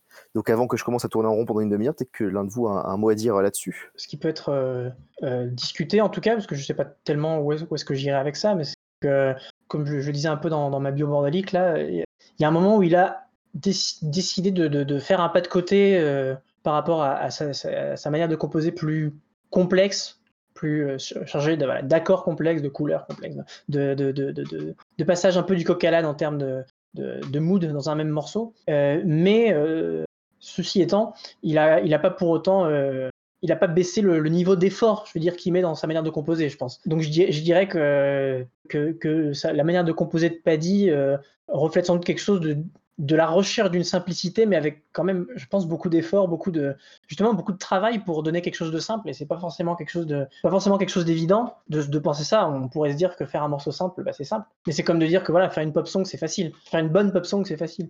C'est parce que le morceau a l'air beaucoup plus simple que, qu'un morceau de, de, rock progressif, par exemple, pour, pour ne pas citer euh, la tarte à la crème. Mais voilà, je pense qu'on on est tous autour de, de, cette table imaginaire, table virtuelle, à savoir que c'est pas vrai, que c'est facile de faire une, une bonne pop song. Dire, ça peut être évident, comme lorsqu'on s'appelle Paul McCartney et qu'on se réveille la nuit et qu'on pense à Yesterday, bon, dans ce cas-là, euh, voilà, ça peut venir, euh, ça peut être euh, lumineux, fulgurant, etc. Mais, je pense que voilà, Paddy, il travaille énormément dessus pour arriver à, faire des choses qui sont assez, assez, assez évidentes. Et pour autant, et pour autant ça reste vrai qu'il a une manière de, d'écrire les paroles qui, enfin, qui on peut revenir, on peut, on peut passer dessus plusieurs fois et, euh, commencer à en éroder à peine la, surface. Donc, euh, donc quelque part, c'est qu'il y a aussi une sophistication très forte. Mais donc voilà, je sais pas, j'ai l'impression de, de, juste mettre de, de, des choses contrastées les unes à côté des autres. Je sais pas si je vais vraiment avancer le schmilblick, mais... Euh...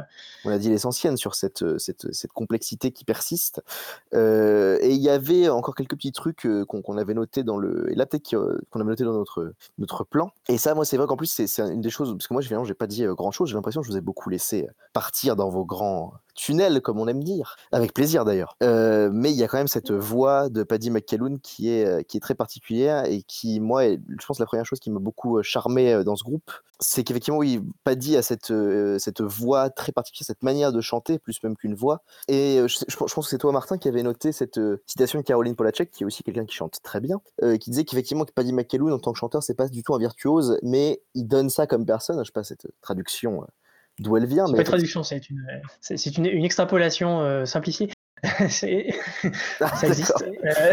mais ça me, ça, ça, me semble assez vrai malgré tout. Hein. Ça me semble tout à fait non, vrai. Mais, oui, elle disait que... quelque chose comme, euh, je vais, je vais, le reprendre, mais euh, elle disait que, en tout cas, purement au niveau de la voix, parce que je crois qu'elle en avait quand même parlé, c'est que c'est qu'effectivement, c'est pas un, un, virtuose de la, un chanteur virtuose. Enfin, il a ses limites, vraiment. Il bah, justement, si on parle de, si on parle de, de Caroline Polacek, euh, là, on a une virtuose. Voilà, elle peut, elle peut tout faire. Écoutez notre podcast sur sur Pang, incroyable. Euh, mais, mais voilà, euh, euh, Paddy, il a un registre particulier, il peut pas forcément en sortir beaucoup, et peut-être il le fait un petit peu quand on voit sur, sur Steve McQueen, par exemple, il y a des morceaux, des moments où, où, dans ces morceaux où il fait du pastiche. On sent qu'il a quand même voilà quelques quelques cordes à son arc, mais mais ce qu'elle disait, c'est que ce place dans, dans, dans, ses chanteurs favoris, c'est que c'est qu'il a une manière de se donner et donc de, de, de, donner. Il y a une espèce de générosité dans sa manière de. Il est toujours à fond, quoi. Il est toujours à fond. Il n'hésite pas. Euh, il n'a pas peur de, de, de sonner, euh, ouais, bah trop sirupeux, trop. Euh, il n'a pas peur de sonner trop, donc il y va à fond. Et je pense que c'est effectivement c'est quelque chose qui, d'ailleurs, c'est une des choses qui peut le plus repousser, je pense, parce que je pense aux fois où j'essaye de, j'essaye de passer du préfab sprout en soirée. Ça m'arrive peu souvent parce que. Vous saurez tout sur Martin aujourd'hui. Eh ben, ça m'est arrivé il y a pas si longtemps que ça, Pierre. Pierre, nous, nous étions dans, à une même soirée chez, un ami qui, a une longue barbe, des longs cheveux et qui fait pousser des plantes. Euh, et, euh, j'ai essayé de passer mon vinyle de Jordan que j'avais amené pour, me la péter, alors que j'étais le seul à aimer dans la salle. Et je l'ai un peu passé, et, tout de suite, ah putain, ah c'est kitsch, oh là là, mais c'est dégueu. Il y a vraiment un côté, euh, c'est très drôle. Il euh, y, y, a un côté qui est très, immédiat où on peut être, et je peux comprendre, hein, je partage pas, mais je peux comprendre que on, arrive devant un truc qui, un, un, son pareil, alors un truc forcément très typé euh, 80s. Alors euh, moi je trouve que c'est une bonne chose. C'est spécifiquement le son de Thomas Dolby qui est très, euh, voilà, très, lui aussi très sophistiqué dans sa manière d'arranger, mais du coup il va, voilà, il va pas, il y va pas avec le, le c'est comment, avec le dos de la cuillère, c'est ça Oui. Voilà, il va pas avec le dos de la cuillère. Et préf, et ah, putain, encore. Et préfab lui non plus. Il n'y va pas avec le, le, dos de la cuillère en termes de voix. Il y va tout de suite à fond. En, enfin, voilà, quand, quand il chante, il est toujours, il est tout, tout de suite. Euh, entre guillemets, à, à, faire des manières, mais, mais on sait que c'est très sincère quand on, on, on, connaît, on, connaît, un peu mieux le, le bonhomme. Hein. Mais, mais c'est vrai que euh, on n'est pas habitué, je pense, à avoir des gens qui se donnent autant. Quand tu te donnes autant sur un sujet sur des sujets qui tournent autour de l'amour en général, bah, tu te donnes un peu comme le fait Paddy McAloon et ça peut perturber. Mais, euh, mais, mais justement, enfin, je pense que le, le, passage de, euh, pas la répulsion, mais euh, en tout cas le, fait d'être perturbé à, l'amour très fort est, très facile à, à, faire une fois que voilà, une fois qu'on une fois qu'on aime, on, on, se met à, à, aimer qui se donne tant. Bah, je, suis tout à fait d'accord. J'aurais pas dû euh, dire mieux sur effectivement la voix et cette manière de, tout donner qu'a pas dit McCallum. Euh, à ce sujet, j'ai une question parce que moi, en fait, je sais vraiment pas. Je sais que vous connaissez mieux le groupe que moi. Est-ce qu'il fait des concerts Est-ce qu'il y a eu beaucoup de concerts Est-ce qu'il en fait? Parce que j'ai l'impression que c'est pas du tout quelque chose qui, qui a l'air d'avoir été leur truc, quoi. Je connais pas le, détail, mais euh, ils en ont fait euh, pas mal au début, puis moins ensuite, quoi. Je crois qu'il y a eu presque plus de concerts après Jordan, en gros. Et qu'ensuite c'est devenu très rare, et que c'était même plus souvent des apparitions télévisuelles, en fait. Il y en a beaucoup sur YouTube, d'ailleurs, souvent c'est très drôle. Ils ont même joué chez Jacques Martin, euh, en France, qui du coup dit euh, on souhaite la bienvenue après Fab Sprout, et c'est vraiment super. Parce que c'est des performances euh, en playback, évidemment, la plupart du temps. Il y a même une fois où ils jouent euh, sur la plage, en fait. Euh, Il y a des gens qui jouent au volet autour et tout. C'est n'importe quoi. De, ce point de vue, il, il, il suivait le, le, le système tel qu'il fonctionnait, quoi. C'était une façon de, de se promouvoir plus qu'autre chose. Après, je sais pas ce qu'il pensait euh, spécial, enfin, personnellement des prestations scéniques, mais effectivement, ça a pas l'air d'être le truc qu'il qu'il préfère par-dessus tout. Je sais pas. Mais je crois, euh, J'ai pas trop d'infos j'espère là-dessus. que je confonds pas, mais il me semble que, euh, que, que, que Paddy avait déjà dit que, euh, en fait, c'était- trop dur, les concerts. C'était trop dur de, de reproduire, soit de reproduire, soit de faire quelque chose de satisfaisant avec les morceaux. Donc, je pense que c'est un groupe qui a très peu tourné, je pense. Et d'ailleurs, c'est peut-être que ça, euh, ça explique en partie le fait euh, qu'ils aient eu un succès tout à fait modeste tout au long de leur carrière, malgré le fait qu'ils vendaient des albums, mais peut-être qu'ils n'allaient pas énormément les, défendre. Et puis il est assez casanier, Paddy, donc ça m'étonnerait pas qu'en fait il préfère juste rester à la maison en général. Euh, mais oui, effectivement, il y a des trucs assez drôles dans les, drôles et touchants, hein, mais et bien aussi. Mais il y a des, il y a le nombre de, vidéos de playback aussi qu'on a sur YouTube, c'est trop drôle. Les- effectivement, les passages sur les plateaux télé où c'est, où juste, enfin, ils jouent pas quand ils jouent, ils jouent. euh, Il y a Cars and Girls qui passe derrière et puis euh, les, membres sont là et pareil, ils se donnent à fond. Enfin, alors que il y a, même pas, je pense, l'idée d'être d'être critique vis-à-vis de ce système-là. Je trouve que c'est, je, peut-être qu'il trouve juste ça marrant de le faire. Je pense qu'il est pas très euh, que, que que Paddy est pas très, il a pas la dent dure contre contre ce genre de procédé. Il, il a pas l'impression que ça lui que ça lui ruine la vie ou de se compromettre. Il est là, bon, s'il faut faire ça, il faut faire ça. Et puis euh, peut-être que peut-être qu'il en tire un, un certain plaisir décalé. Je ne sais pas. Il faudrait lui demander. Un jour, moi, le but de ma vie, c'est de faire une interview avec lui avant qu'il meure. Hein, parce que imaginez, il chope le corona. euh, Je, je suis pas bien. hein. Je viens, de, je viens de réaliser en le disant. C'est terrible. Oula. De- Il est plutôt jeune et il n'a pas une très bonne santé en plus. Oh là là. Pod- Podcast qui se termine mal. Ça va trop loin. Bah, je, je sais pas ce que vous en pensez, mais je pense qu'on peut passer euh, à écouter le, le deuxième extrait qu'on a choisi de l'album et puis euh, faire une petite conclusion où vous dévoilez votre grand amour profond pour Prefab Sprout. C'est vrai, c'était pas assez clair jusqu'à présent. Ouais, je pense qu'il faut, faut hurler. Euh, donc effectivement, il y a le, le, le, le- le dernier extrait, euh, Weightless, euh, qui est l'avant-dernier, le, morceau de Andromeda High, si je dis pas de conneries. Michael, je crois que tu disais que tu tenais beaucoup à ce morceau, et alors, même si j'aime beaucoup ce morceau, je me demandais pourquoi, parce qu'effectivement, c'est pas du tout le premier morceau qui me vient à l'esprit quand je, quand je regarde même la tracklist, quoi. C'est pas celui qui me marque le plus. Et je me demandais ce que t'aimais beaucoup dans ce morceau, du coup, euh, je suis curieux. Ah ouais, pour le coup, j'ai une, une justification très très claire, c'est marrant. Parce que tu parlais de dramaturgie tout à l'heure, et les deux derniers morceaux de l'album, c'est c'est vraiment un, climax de ce point de vue. Ça se révèle peut-être en particulier euh, en écoutant les paroles. Parce qu'en fait, dans Weightless, il parle de se lancer dans l'espace, en fait. Euh, c'est un des morceaux les plus abstraits, euh, peut-être, où il commence à raconter qu'on voilà, on, on démarre une ascension vers, vers les cieux, en se rapprochant encore plus du, cœur thématique topographique même de l'album. Et c'est suivi dans la foulée par Andromeda Heights, la chanson titre, qui parle de construire une espèce de cité euh, utopique dans l'espace en fait. Donc encore plus haut que dans Weightless, encore plus loin. D'ailleurs, il y a une intro assez rigolote dans ce morceau euh, euh, où il y a une voix vocodeur qui parle de Yuri Gagarin. Enfin bref, vous verrez. Et bref, c'est là qu'il se donne à cœur joie, euh, il s'en donne à cœur joie sur son délire interstellaire en fait. Et je trouve ça très très touchant, bien qu'on sache de moins en moins de quoi il parle. et c'est très beau parce que du coup il y a toutes ces petites fioritures dont on parlait au niveau du son qui s'expriment à, à plein dans, dans la chanson. Bah écoute, ça me donne très envie de réécouter le morceau, ce qu'on va faire tout de suite, Weightless de Prefab Sprout.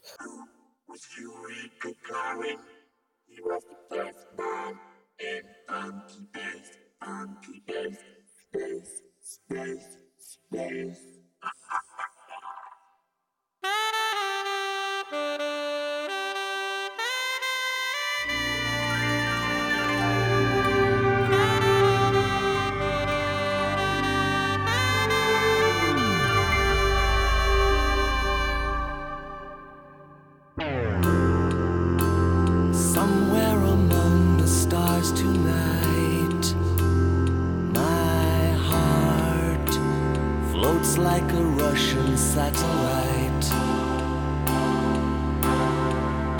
Weightless love is a pure sensation.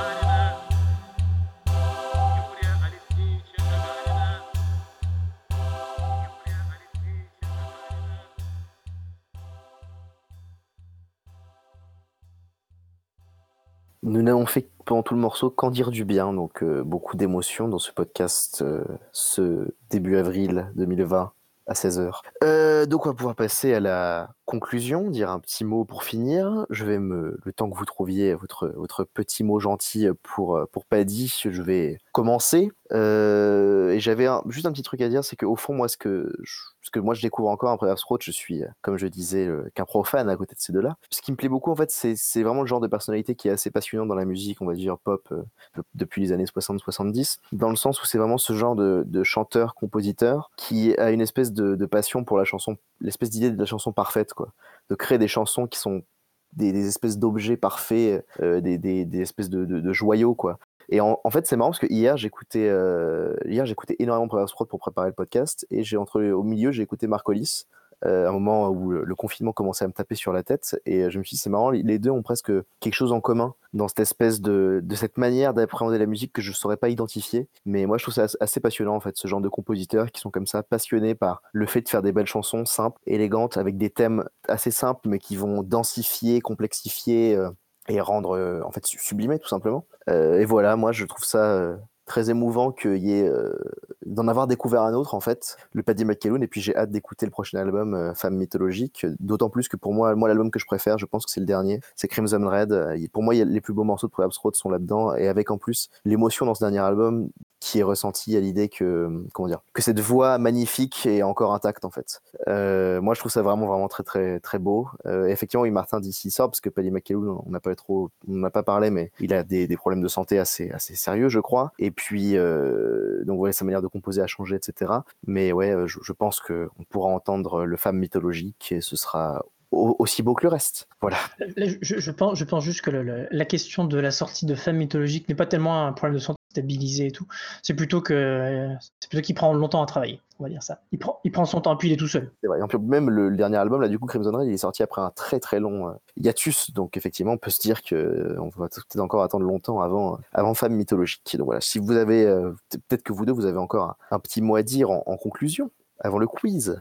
Vu que j'ai pas de, de conclusion très précise, je pensais, j'étais juste en train de penser à, à mentionner euh, I Troll de Megahertz, qui est en fait le premier projet solo de Paddy McAloon, donc qui sort six ans après euh, euh, Andromeda Heights, justement à l'époque de ses problèmes de santé les plus les plus aigus. Et euh, enfin voilà, vu, vu qu'on en avait pas parlé, je j'avais envie de le conseiller quand même parce que c'est le truc le plus le plus étrange et inhabituel qu'il est sorti en même temps c'est très beau. C'est pas d'une d'une approche très très facile c'est-à-dire je m'en sens moins proche que que tous leurs autres albums la plupart du temps mais il a, enfin une, méthode de travail dedans qui est assez euh, impressionnante et très très belle. C'est de longues pistes instrumentales souvent avec une voix qui raconte une voix féminine qui raconte des histoires par dessus et c'est un album qu'il a composé depuis son lit d'hôpital en fait pour euh, voilà, faire court. Et il est aussi ressorti euh, comme les autres euh, l'an passé avec de nouvelles euh, liner notes de voilà un nouveau livret écrit de, sa main comme toujours où il raconte plein d'anecdotes am- amusantes. Enfin, il fait toujours beaucoup de blagues très drôles euh, autour de, de cet album en particulier et de, de sa carrière en fait. Et c'est un voilà un objet qui laisse bien apercevoir quel genre d'artiste c'est en fait donc rien que pour ça je, ça vaut largement le coup Bah merci euh, Mickaël, effectivement l'album est, est très beau, il faut vraiment écouter cet album euh, qu'il a ressorti du coup euh, en ressortant tous les albums de Prefab Sprout euh, remasterisés. Il est aussi ressorti celui-là sous le nom Prefab Sprout, donc on peut il y a encore plus de raisons de l'écouter, c'est un vrai album de Prefab Sprout. Et euh, Martin, du coup c'était un mot pour, pour finir. Est-ce que t'aimes Prefab Sprout ou pas? En un mot, ça va. Euh, et sinon, euh, ouais, non, pour finir, parce qu'on ne pourra jamais, on pourra jamais finir. Non, mais c'est très bien, c'est très bien. Je suis content d'avoir euh, essayé de, parler un petit peu de tout ça, parce que c'est, ça vient avec son lot de, on ne sait pas quoi dire, et je pense que c'est d'autant plus dur d'en, parler que, que, en fait, que d'expliquer tout simplement pourquoi est-ce que, qu'est-ce qui est, qu'est-ce qui est si spécial chez Prefab Sprout qui est, qui est si dur à, qui est si dur à, à mettre en mots, parce qu'en fait, c'est, c'est dur de pas dire des choses banales, c'est dur de pas dire des choses clichés. Combien de fois, euh, je crois pas qu'on l'ait tant dit que ça, mais combien de fois on aurait pu dire, ah ouais, je vais dire ça, mais ça peut paraître cliché. Je crois que Michael l'a dit au moins une fois, euh, et c'est un peu ce qu'on pourrait dire à chaque fois qu'on prend la parole pour essayer de dire, mais non, mais en fait, c'est ça qui, c'est pour ça que c'est bien, et, on se retrouve à dire des choses très banales, et pour ça, on ne peut qu'admirer euh, Paddy pour réussir à, dire des choses euh, qui pourraient être très banales et, réussir à les, soit les sublimer, soit, je sais pas, à, faire ce qu'il fait ce qu'il fait et qui reste très mystérieux encore aujourd'hui, alors que euh, Michael comme moi, on a tous les deux beaucoup écouté et je pense que ça reste, il reste quelque chose d'assez, ineffable et peut-être le, faut, faut pas essayer de, essayer de comprendre euh, plus que ça. Mais, mais voilà, en tout cas, euh, respect. euh, je fais ça comme s'il était mort. respect à Paddy pour, pour les, pour les bons travail, service rendu à la patrie. Je, je commence à devenir un peu morbide. Je suis désolé. hein, Il est temps qu'on passe au quiz. Mais en, mais en, non, en vrai, en vrai, respect pour avoir être toujours resté dans la même veine en termes de ce dont il parle. Enfin, c'est ouf à quel point il, parle d'un truc très, très parti- enfin, particulier, en même temps très large, mais très. euh, il parle d'une chose. Il a fait ça toute sa vie, et pourtant à chaque fois, il, il- il en fait, il fait découvrir des nouveaux reliefs, des nouvelles choses. Il fait des, des concepts, il fait des trucs, et c'est, c'est incroyable à quel point ça, ça ne se répète pas. Voilà, je, je- je trouve ça ouf. Je salue au moins ça. Bah écoute, nickel. Je pense que sur ces belles paroles, on va pouvoir laisser Prefab Sprout aux auditeurs et passer à un quiz qui, vous l'entendrez, n'aura pas grand chose à voir avec Prefab Sprout. Quelle locution Ah oui Oui, ça y est, c'est bon. Bien joué, oui Oui, oui, oui, oui, oui C'est déjà... Ah oui, oui, oui, oui, oui, rugby. Ah ouais, ouais, ouais Pour ce quiz, nous sommes rejoints par euh, un quelqu'un qui, je crois, n'est pas. Est-ce que est-ce t'aimes bien Prefab Sprout, toi, Léo? Savoir si t'es accepté ici. Le truc que j'ai écouté, ouais, j'ai trouvé ça vachement bien, mais je me suis pas lancé réellement dedans encore. Bon, bah alors ça va, il a le droit de rester. Euh, donc nous avons, nous, nous sommes rejoints par par Léo. Euh, donc pour le quiz, ce sera très simple, ce sera tout simplement un blind test. Il y a un thème à deviner, il y a trois points pour le thème. Voilà. Bon, c'est parti. Du coup, on passe au premier. Il y a donc 10 extraits. hein, on passe au premier extrait.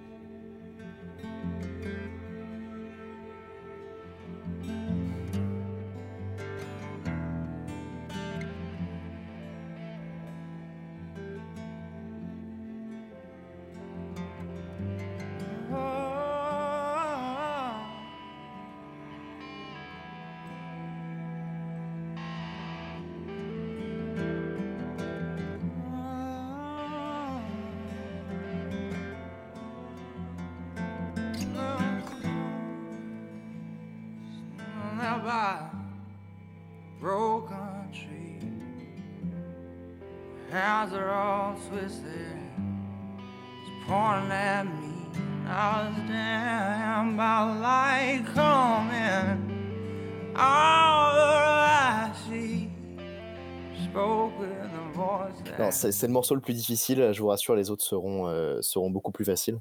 Euh, C'était euh, qu'il s'agit d'une chanson de Robert Pattinson qui s'appelle Let Me Sign, qui est une chanson qui est sur la bande originale du premier film Twilight. Donc aucun point cette fois-ci. Nous passons au deuxième extrait.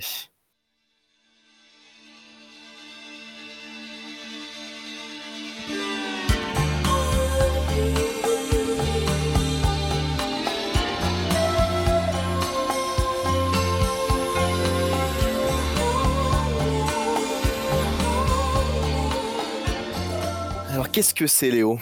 C'est Cocteau Twins. Tout à fait. Est-ce que tu as le nom du morceau?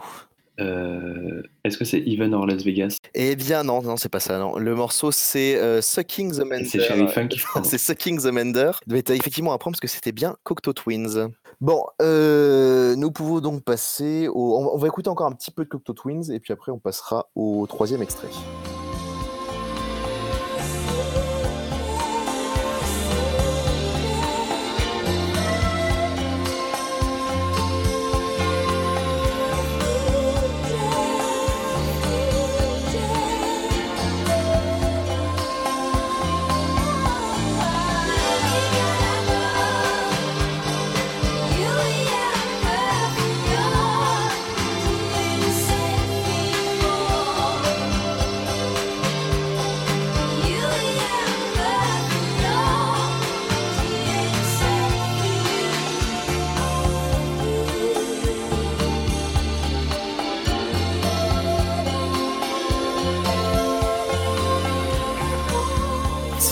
Ça, ça joli, ça donne envie d'écouter euh, Cocteau Twins. Nous passons donc au troisième extrait.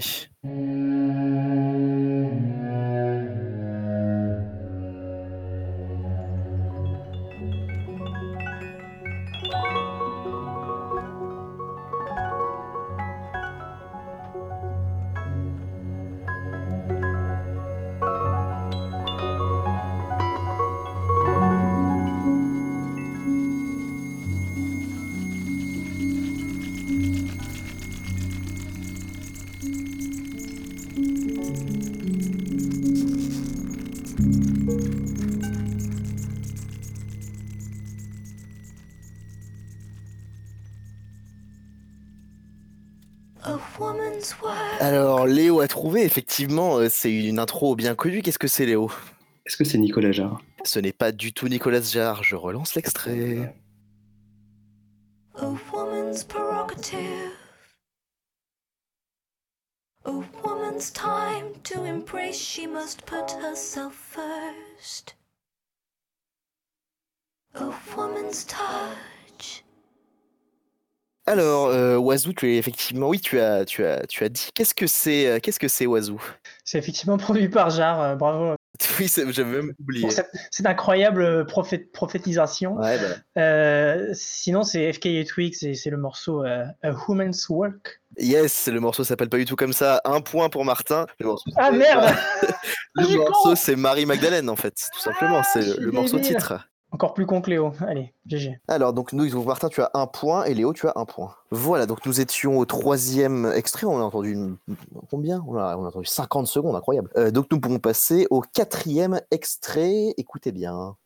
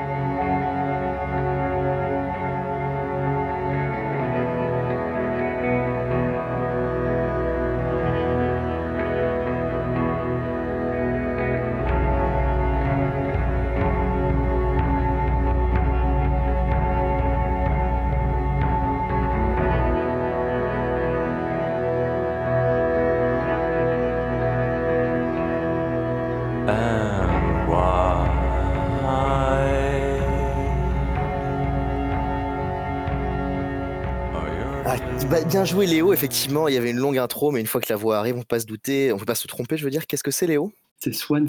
Tout à fait, c'est Swans. Et est-ce que tu as le nom du morceau? Absolument pas. Eh bien, donc c'est bien Swans, tu as un deuxième point, euh, et c'est The Sound. Euh, on va pouvoir passer au prochain morceau. Nous passons au morceau numéro 5.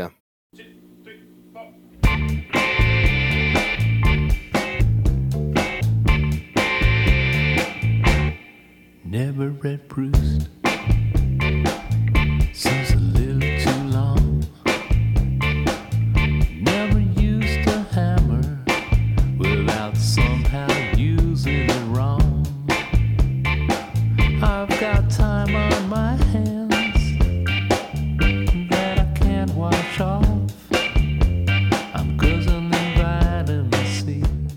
Oiseau, tu as une idée Effectivement, je pense que c'est toi ici qui a le plus de chances de trouver. Ouais, à la voix finalement, c'est euh, Yola Tango, je pense. Tout à fait, Sigola Tango, est-ce que tu as le nom du morceau? Non, je vais juste dire euh, Never Read Proust. Et je trouve que c'est rigolo comme début de. C'est bien ce qu'il dit au début du morceau, Never Read Proust, It's a Little Too Long, Seems a Little Too Long même, mais euh, non, c'est pas le nom du morceau. Le nom du morceau, c'est Periodically Double or Triple. Eh ben c'est bien. Je, je l'aurais pas eu.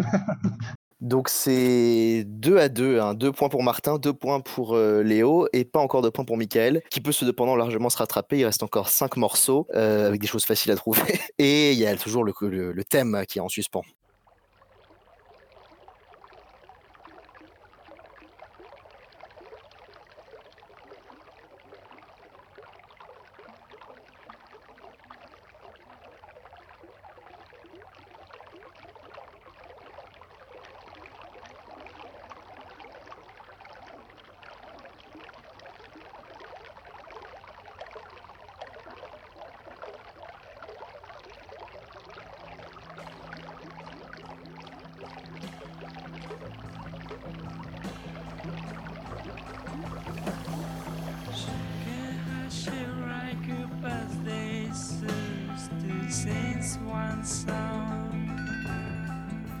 De rapidité du côté de, de Martin. Euh, Qu'est-ce que c'est Martin? Oui, euh, j'ai tapé sur Google euh, b- bruit d'eau plus song et du coup j'ai trouvé que c'est Cannes euh, et c'est un des morceaux de Cannes et je sais plus trop lequel et c'est sans doute Future Days.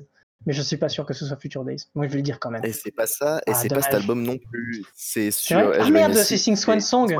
Quand même euh, le droit. à tu as un point pour avoir trouvé. Donc tu as trois points maintenant. Donc effectivement, Sing Swan Song de Cannes. Léo a le thème. Qu'est-ce que c'est que le thème, Léo? Est-ce que c'est un thème euh, à la recherche du temps perdu? Bah, Je vais te l'accorder, parce qu'effectivement, le, le thème, c'est Préfab Proust. Donc effectivement, la Yes. recherche du temps perdu, ça passe, hein, j'accepte. Et donc effectivement, Léo, tu chopes trois points d'un coup. Et merde. Ah, les gros rageux, ça va, il a dit la recherche du temps perdu, j'allais pas dire, euh, non euh. Euh, Voilà, Sing Swan Song. euh, je, vais, je vais dire pour tous les morceaux précédents, puis je le dirai pour chaque morceau. Donc pour les premiers, c'était assez loin, parce qu'effectivement, Robert Pattinson, Let Me Sign, c'est parce qu'elle s'appelle Bella Swan dans, dans, dans, dans Twilight, le personnage de Twilight. Ensuite, Cocteau Twins, donc Suckling the Mender, parce que les premiers mots quasiment du morceau, c'est Proust Says. Ensuite, FK Twigs, Marie Magdalene pour la Madeleine, bien entendu. Swans, bon bah voilà, Swan the Sound. Euh, Yola Tango, Never Read Proust, Seems a Little Too Long. Et donc Can Swing Swans, Sing Swan Song comme Swan, voilà, tout simplement. Et maintenant, amusez-vous à retrouver euh, les citations de Proust dans tous les morceaux qui suivent. Ah le gros rage Ah non, je trouve que c'est un vrai bon thème. hein, Je rage pas. Ah d'accord, bon ça va, ça Par contre, pas. ce qui est vrai, c'est que ça va pouvoir orienter les réponses. Ça, c'est intéressant. Ouais, effectivement. Bah, le- après, là, les, les morceaux qui arrivent sont franchement faciles, hein, je vous le dis. Euh, voilà, bon, bah, on va pouvoir passer au morceau numéro 7. Ce soir j'attends Madeleine, j'ai apporté du lilas, j'en apporte toutes les semaines. Euh, alors, Léo, qu'est-ce que c'est? Euh, bah, c'est Jacques Brel, euh, Madeleine. Et deux points de plus pour Léo, qui vous la met violemment, qui est maintenant à 7 points. Martin est à- toujours à 3 points et Mickaël toujours à 0. Euh, il peut toujours prendre des points pour casser les couilles. Euh, je sais même pas s'il peut gagner. Là, tu peux gagner, Mickaël, si jamais t'as tout. Mais non, tu peux pas. Eh bah, bisous, Mickaël.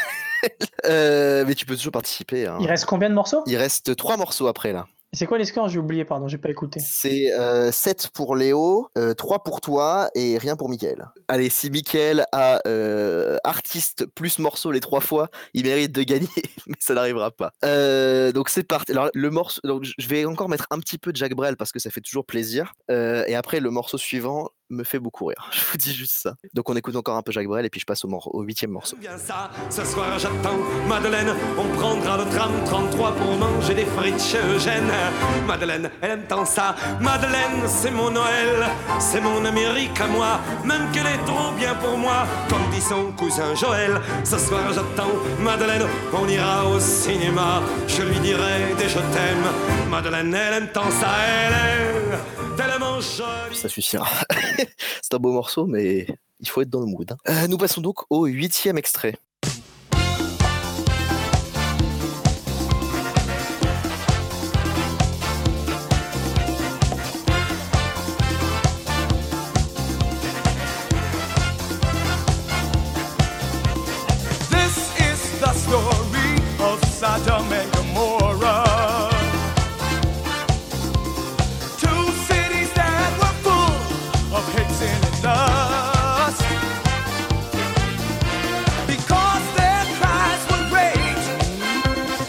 Qu'est-ce que c'est? Alors, c'est hilarant parce que c'est authentiquement Village People, du coup. C'est bien les Village People. Est-ce que tu as le nom du morceau? Et donc, si t'as pas le nom du morceau, c'est dommage, je te mets un point. Et c'est dommage puisqu'il vient de dire le nom du morceau, Sodom and Gomorrah, comme le, le roman de la recherche du temps perdu, évidemment. Et oui, ça me fait pleurer de rire qu'il y ait vraiment un morceau du Village People qui s'appelle Sodom and Gomorrah, c'est vraiment un truc de fou. Enfin, pff. Euh, oui, forcément, mais pas si forcément que ça quand même. Euh, bon, bah, on va peut-être pas s'infliger plus des Village People et on va passer tout de suite au neuvième morceau.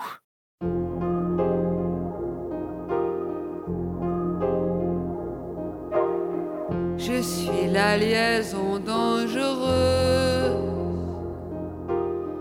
entre les astres vénéneux. Martin qui très chaud pour euh, reprendre son avance. Martin, qu'est-ce que c'est? Alors, c'est Brigitte Fontaine. J'espère que c'est pas avec Areski Belkacem et que tu vas pas me le. Non, non, c'est c'est juste Brigitte Fontaine. Hein. Et qu'est-ce que c'est le nom du morceau si tu l'as? Si c'est euh, les liaisons dangereuses. C'est pas ça. Non, non, Eh ben c'est voilà. la C'est pas de symphonie Proust, pastorale. Je comprends pas. euh. Non, c'est la symphonie pastorale. Bon, là, c'était le morceau un peu loin parce qu'elle cite le morceau beaucoup plus tard, mais vu que c'est un morceau construit que au- autour de références littéraires, ça allait. Donc, je te rajoute un point. Alors, Martin, sache que si jamais tu chopes sur le prochain l'artiste et le morceau, tu mets égalité. Et euh, Léo, euh, il faut que tu trouves si jamais tu veux être sûr de pas perdre ton avance. Alors, c'est parti. Bah, je vais mettre un petit peu plus de Brigitte Fontaine et puis après, on passe au dixième et dernier morceau. Au corps ou c'est Dieu. Errant entre les murs de feu. D'un entre-dessous du volcan. Crachant la limonade bleue. Je fuis les hauts de hurlevent. Où se cacher dans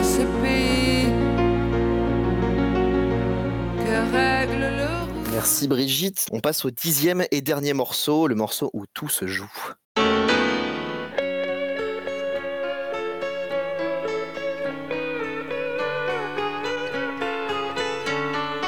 On oublie hier est loin. Oui, Martin.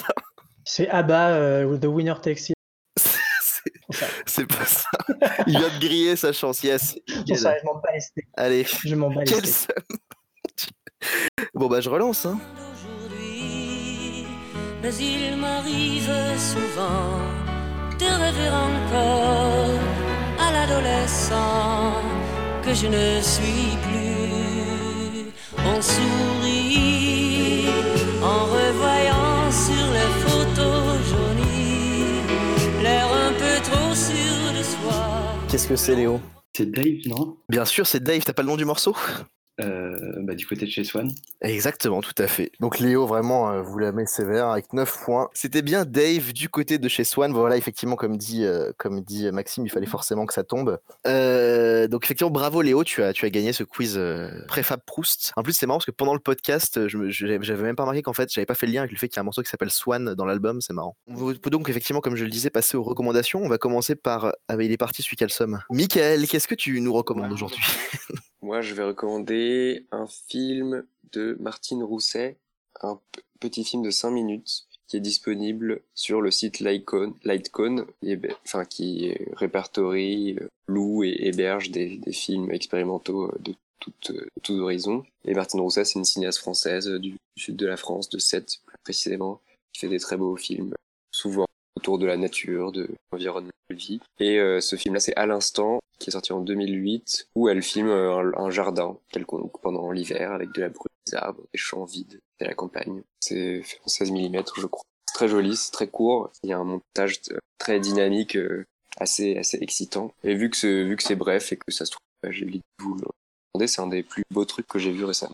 Euh, moi, c'est un peu une reco random, mais j'avais envie de recommander ça. C'est la chaîne YouTube Yamfa, qui est un YouTuber coréen euh, et qui fait des, vidéos en particulier sur les jeux Dark Souls, où il fait des défis complètement absurdes. Il y en a notamment une où il fait Dark Souls 2 euh, sans mourir et sans jamais utiliser de, feu de camp. Et donc, il fait tout le jeu comme ça et il explique comment il faut faire. C'est vraiment parce qu'en fait, ces vidéos se présentent comme des tutos pour le faire, alors que personne n'a envie de faire des défis aussi débiles que ce qu'il fait. Genre, il y, y a aussi une de ses dernières vidéos, c'est Dark Souls 1 Remastered uniquement à l'arc mais il, fait des bugs complètement absurdes où euh, il, met un objet buggé, euh, il met un objet buggé dans sa main gauche, comme ça il tape les ennemis à coups d'arc. Enfin, c'est totalement absurde. Je conseille voilà donc vraiment ces vidéos Yamfa Y M F A H et il y a des vidéos donc sur le- tous les Dark Souls, sur Bloodborne, sur Sekiro. Il y a également des vidéos sur des jeux qui sont plus, un peu plus un peu même si c'est des jeux très joués les Dark Souls, en- encore moins de niche, on va dire. Enfin, oui, encore moins de niche. Euh, Il y a euh, des vidéos sur Skyrim et sur les Fallout de Bethesda qui sont assez marrantes. Il a notamment fait euh, Skyrim, tout Skyrim sans tuer personne, je crois, des trucs comme ça. Donc euh, voilà, des, des vidéos assez marrantes, une chaîne YouTube que je recommande.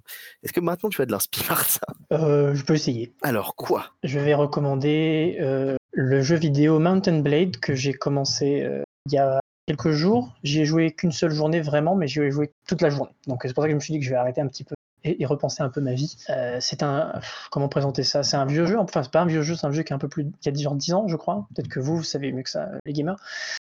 mais euh, mais c'est un jeu où on incarne un c'est une espèce de jeu de rôle et en même temps aussi un peu un peu de stratégie enfin etc bref c'est un, jeu où on incarne un, personnage dans un sur, une espèce de continent où il y a 5-6 royaumes différents 5-6 peuples différents. En fait on vit un peu sa vie en, en essayant de gravir un peu les, les échelons on se fait des armées euh, on accomplit divers euh, basses besognes pour tel noble, pour essayer de devenir soi-même noble, etc., etc. Et euh, c'est très intéressant parce que du peu que j'ai joué, en tout cas, il y a un vrai feeling d'être dans une, une, bataille avec des dizaines et des dizaines de, soldats qui se battent autour de nous. Alors voilà, le système de combat est un peu limité forcément parce que euh, faire euh, non plus des trucs de ouf si on, on- dans, dans ce type de jeu, etc. Mais c'est très bien rendu et ça donne, c'est très très addictif évidemment parce qu'il y a plein de trucs à faire. Donc ça donne très envie de, s'y remettre. Voilà. Sauf que là, quand, j'ai arrêté la dernière fois, j'ai tout perdu d'un coup. J'ai pas eu plus envie de jouer, mais euh, ça va revenir. Mountain Blade, euh, l'édition Warband. Apparemment, c'est l'édition définitive. Ouais, bah effectivement, je, rapidement avant qu'on passe à l'eau, je conseille aussi le jeu et je précise qu'en plus le, ils viennent de ressortir un jeu, Euh, enfin Mountain Blade 2 en fait, qui est en projet depuis genre bientôt 10 ans, vient de sortir. Donc voilà, conseille également tant qu'à faire. Euh, voilà. Et donc euh, Léo, est-ce que tu as une recommandation avant de nous quitter en- en- avec ton morceau de fin? Moi, je conseille euh, Resident Evil 4. Je l'ai racheté sur, euh, sur la Switch et c'est vachement bien. C'est toujours le meilleur jeu de la Terre. Je pense que tout le monde connaît un peu Resident Evil 4, donc je vais pas m'étendre vachement dessus. Euh, merci beaucoup Léo. Et juste avant de, de nous quitter, qu'on puisse écouter ton morceau de fin, euh, bah, est-ce que tu pourrais nous le décrire? Qu'est-ce que tu vas nous faire écouter? Du coup, j'enchaîne euh, le dernier son de Joule, qui est un très bon son de confinement. Voilà, je vous conseille. Joule, toujours aussi top. Bah écoute, toujours dans la sobriété, Léo. Euh, bah merci beaucoup à tout le monde de nous avoir écoutés. On fait les rappels habituels, hein, on est sur les réseaux sociaux, Facebook, Twitter. Euh, Est-ce que la Mélodie du Bonheur a un Instagram? Euh, non. Bon, nous n'avons pas Instagram. Par contre, on est sur toutes les plateformes de, on est sur toutes les plateformes de podcast. On est sur, euh, on est sur iTunes. On, iTunes, c'est bien ça. J'ai 70 ans. On est sur, euh, sur Mixcloud. Enfin voilà. On est hébergé bien entendu par Xilence. Euh, on les remercie. Et puis, bah, on peut écouter le, le beau morceau que, que Léo va nous faire écouter. Euh, et puis, on va dire au revoir à tout le monde avant de l'écouter. Au revoir. Salut. Au revoir. Bisous, bisous. Au revoir. Fais pas la bitchine pour pouiller, je fais gaffe par la seille couteau. Et mon bébé fait des poutous, ah, je suis son chouchou. J'ai mis de la salade dans le pétouillé, moi non, non, non, je fais pas joujou. Car mon bébé fait des poutous, ah, folie sous-sous. Fais pas la bitchine pour pouiller, je fais gaffe par la seille couteau. Et mon bébé J'ai mis de la salade dans le pétouillé, moi non, non, je fais pas joujou. Car mon bébé fait des poutous. Voulez pas boire, ça m'a emboucané. Les flashs de Vovo, ça m'avait scanné. Au final, j'ai bu, j'ai fumé plané. J'écris, j'écris, je pense vers le canot. Je t'ai vu, tu étais belle et mignonne. Pas attirée par le million. Et j'aime pas quand tu m'ignores, quand tu me fais la minote. Je sonnais dans le vide toute la journée. J'ai croisé des bâtards toute la journée. J'ai trop fumé, ma tête tournée. oh. Je mets les teintés, ils m'ont tous saoulé. J'ai vu tes manières. Poto, t'es bizarre, je sais pas où t'as mal. J'ai vu sa tête le matin, le soir. J'ai vu son gros boule dans le pyjama. Ah, j'oublie tout, tout, tout, je sais pas, je où. Je suis en fumée, j'oublie mes rendez-vous. Voulez m'éteindre l'équipe, carrez-vous. Et mon père il brûle comme la fraise, mon pétou.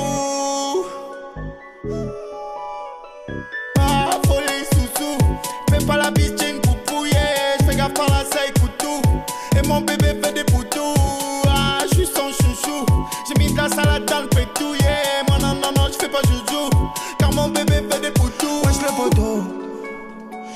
que tu fais le signe et on fait la photo. Et tous les étés, je me dis qu'il me faut le permis moto. Je fais pas le BG, j'ai le beat, j'ai pas les biscottos. Au resto avec la team, y'a du rosé dans le d'eau. Wesh le poteau. Hey, hey, il est fou de toi. Mais si t'aimes, je crois qu'il meurt pour toi, ouais. Hey, hey, rassure-toi. Elle aussi, elle est dingue de toi, ouais. Hey, hey, détends-toi. Ou ça va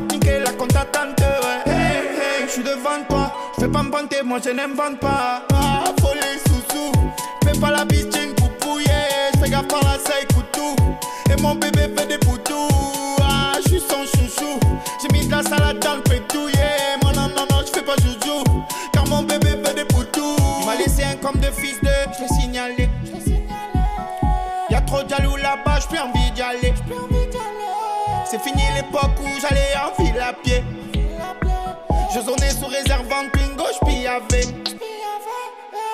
Y'avait pas autant de sous, moi tu y avais. Je disais rien même si je le savais. Cours, cours, cours. Y'a les civils, ils sont partout. Cours, cours.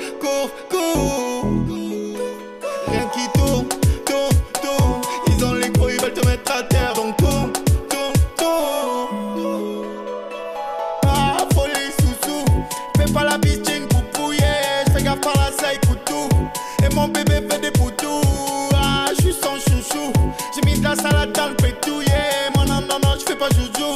Car mon bébé fait des poutous. Ah, folie sous-sous. Fais pas la bitch, j'ai une poupouille. Fais gaffe par la écoute tout. Et mon bébé fait des poutous. Ah, je suis son chouchou. J'ai mis de la salade dans le pétou, yeah. Moi, non, non, non, je fais pas joujou.